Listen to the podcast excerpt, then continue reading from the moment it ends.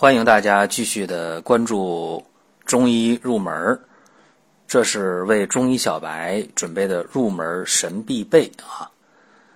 很多人说通过中医入门发现中医之美啊，喜欢上了中医。在这儿呢，我还提醒各位，大家还可以收听我们求医不折腾的寻宝国医，以及医药新鲜热点的老中医说这两档。音频节目，大家也可以在各大网络收音机去搜索、去锁定、去保存、去收听。今天我们的话题是中医的辨证论治，可以这样讲啊，中医的辨证论治是中医的精髓以及核心之所在，这是毫无疑问的。我们在上一期节目当中和大家讲了中医的整体观念，啊，这期讲的又是辩证论治。其实这两期节目相当的关键啊，而且上一期的节目大家在网络上的这个收听量或者叫播放量啊，非常非常的高，说明大家已经逐渐的对中医入门这个节目感兴趣，而且也希望去呃了解一些健康的常识，让。整个一家人啊，健康的整个水平有提高。在张仲景《伤寒杂病论》的序言当中，就非常感慨。张仲景就感慨说：“他这个一家人呢，大家这二百多口人，呃，结果因为伤寒啊，因为得传染病啊，外感病，用我们今天话讲，就这些像非典这类的病啊，呃，这些病。”让这一大家人死亡了百分之六七十，所以他非常感慨。所以张仲景就讲啊，说应该学习点医学，啊，上以疗君亲之急，下以救贫贱之恶，中以保身长全，以养其生。也就是说呢，学点医学的知识啊，可以往高大上了讲，啊，能对父母的健康也有好处啊，或者说呢，对。呃，平民百姓的健康，我能帮一帮，啊，往实际来讲，说起码让个人能长寿吧，哎，这就是大家听中医入门呃，应该听说的一些门道。说到辨证论治啊，咱们就得先说一下什么叫证，呃，这个证呢是证明的证啊，言字旁加个立正的正，这和呃西医说的症状是不一样的。比方咱们说一下这个感冒啊，说你有什么症状啊？啊，我头疼。啊，鼻塞，啊，嗓子疼，啊，然后咳嗽，啊，这是症状。那么中医说的这个症，指的是什么呢？是望闻问切四个方面你得到的信息加在一起叫做一个症。哎，你看，这就是中医说的，呃，和西医说的不一样。中医说这个症呢是望闻问切，你得到所有的这个信息，它是呃一个人得病的时候啊。在某一个阶段、某一个时刻，它所有的病理信息的总和叫做症，啊，我们还从呃感冒来讲，啊，你看中医要是看呢，会说什么呢？说你这个脉呀是浮紧呢，还是浮缓呢？啊，舌象是淡白舌呀，还是淡红舌呀？啊，看你这个整个人面色是白呀，还是红啊？啊，看你出这汗是多呀，是少啊？啊，听你声音咳嗽的声高声小啊？咳嗽的时候，这个痰是黄是白呀？啊，而且呢，还会详细的问你发病的过程，你咳嗽感冒多长时间了？哎，都具体的有哪些细微的变化等等？哎，所以中医的这个望闻问切得到的这个信息量就特别大。大家知道啊，你现代的科学讲究一个信息量的处理，啊，比方说我们去一个快餐店吃饭，你去个中餐馆，可能，嗯，你想点一个烧茄子，来个溜肉段每个厨师做的都不一样。但你到了西餐快餐那儿，你吃的牛排，你吃的汉堡，你去这个店，你永远是这个味儿。为什么？因为它的信息量比较大，都精确到每一份快餐每一个食材原料。切什么型的，要多大火候，煎炒烹炸多久，都有详细的数据。所以信息量越大，什么事儿就越准确。中医也是啊，中医的望闻问切得到这个证，它是信息量非常庞大的。我们讲啊，望而知之谓之神，切而知之谓之巧，闻而知之谓之圣，问而知之谓之功。你看这个每一个环节，它都是有不同的一个层面，所以辨证论治，辨。就是辨清楚你某一个阶段的病理信息的总和，然后根据辨的这个结果再去讨论治疗的方案，所以这个就有针对性。你看，我们今天还说感冒啊，这感冒大家最熟悉、最了解。说如果感冒的话，呃，今天如果一个小朋友啊，呃，午睡，假举例子啊，感冒了，感冒、咳嗽、发烧，到医院去了，如果是晚上去急诊的话。怎么办呢？基本上验血，哎呦，你这个血线有点高啊，然后再看一下你有没有那个支原体啊，是不是支原体肺炎呢？那怎么办呢？怎么用药呢？支原体结果当时出不来，好了，他给你先用上头孢啊，然后再给你用上红霉素，再给你用点化痰的艾灸水之类的。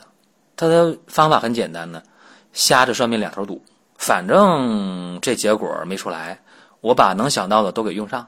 哎，这表面看天衣无缝，等第二天那个支原体出来，哎，没有支原体，好了，红霉素撤掉，只打头孢就行了。如果支原体有，好了，行了，那我还这么用。所以你看，这个就是西医的一个思维方式啊，它是根据你的数值，它是一个实证论嘛。我呃看到什么了，我就解决什么啊，这是实证论。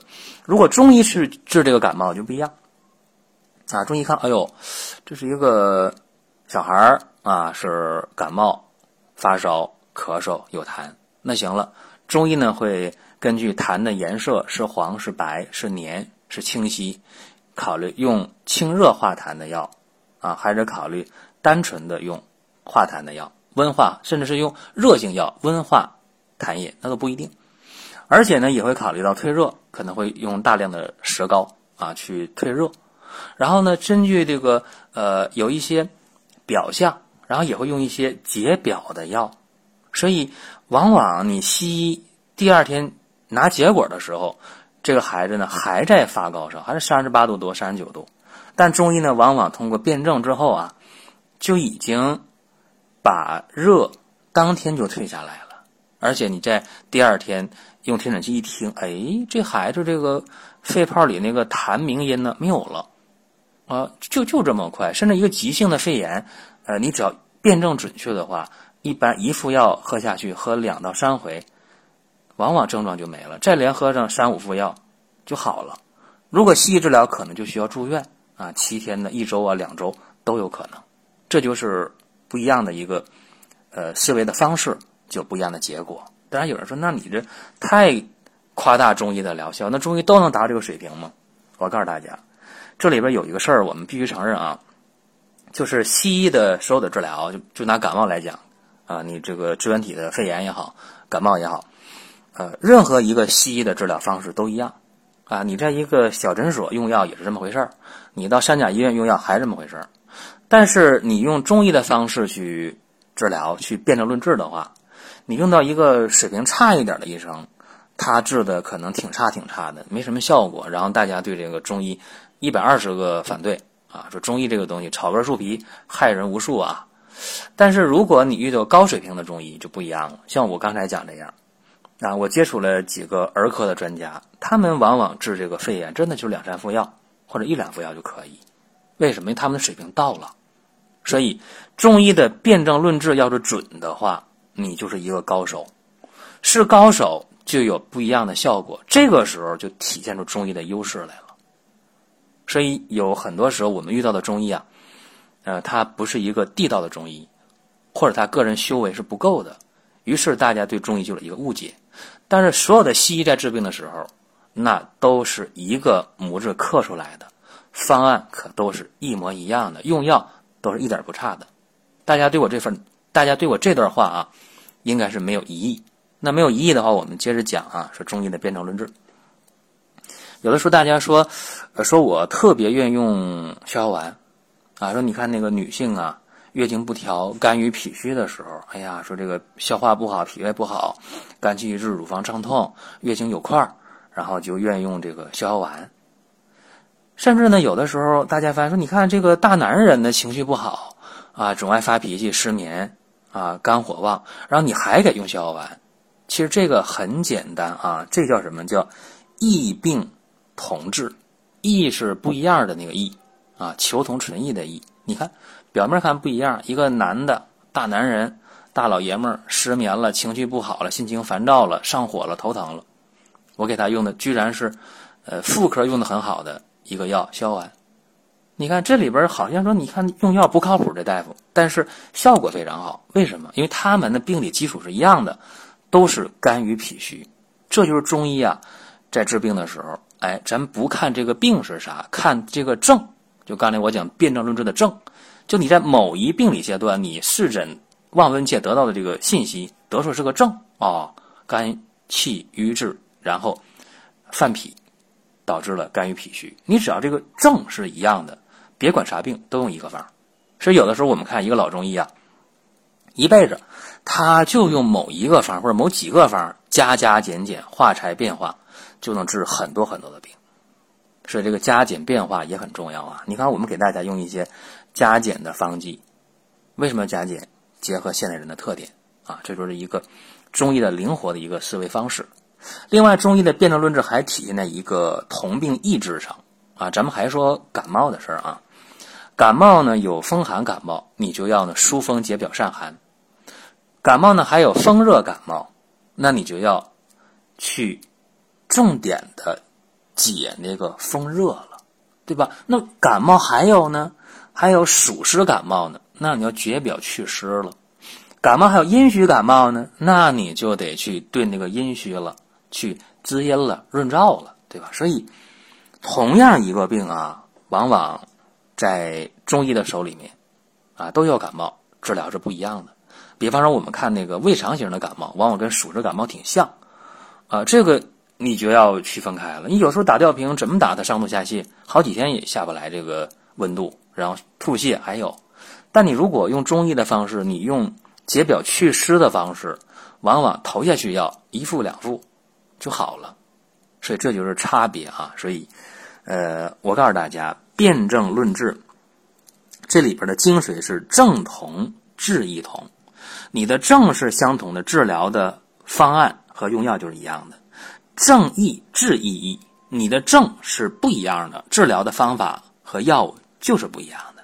实质上，这个由症所包含的这个信息量是非常大的，这需要。呃，一个长时间的训练，说你得长时间去接触临床，你就对这方面越来越有数。但是前提得是有悟性。也有好多人啊，做了一辈子的门诊啊，可能头发都白了，但是他的门诊量每天不多啊，他有时间喝茶看报。呃，也有一些中医年龄都不一定大，但是他很灵活的去辩证，他掌握了中医的精髓。可能他每天连上厕所的时间都没有，病人太多了，这就是高低上下的一个区别。所以大家想去了解中医的话，这个辨证论治是一定要参透的。还有上一回我们讲的整体观念也要知道。呃，这是咱们讲中医入门啊，最入门、最基础的，和大家简单的说了一下。我们从下一期的节目中就要和大家讲中医的干货了啊，要讲阴阳五行，讲脏象、气血、津液、经络，讲那些大家觉得比较玄，但是又很想知道的内容了。这些要是参透了，相信各位对中医就会有另一番认识，然后对日常的一些小病小灾的也能够有一个得心应手的处理方法。因为我的节目中都会给大家一些。有用的东西啊，不是听热闹，有一些方法你是可以用，而且会非常有效的。好了，大家还可以关注我讲的另两档节目啊，《寻宝国医》是求医播车的，还有《老中医说》是医药的新鲜热评。呃，同时大家还可以关注顺瓣兄弟旗下林哥主讲的《奇葩养生说》，我们下一期节目讲阴阳五行。本节目由倡导健康生活的蒜瓣兄弟荣誉出品。添加公众微信“蒜瓣兄弟”，给你更多惊喜。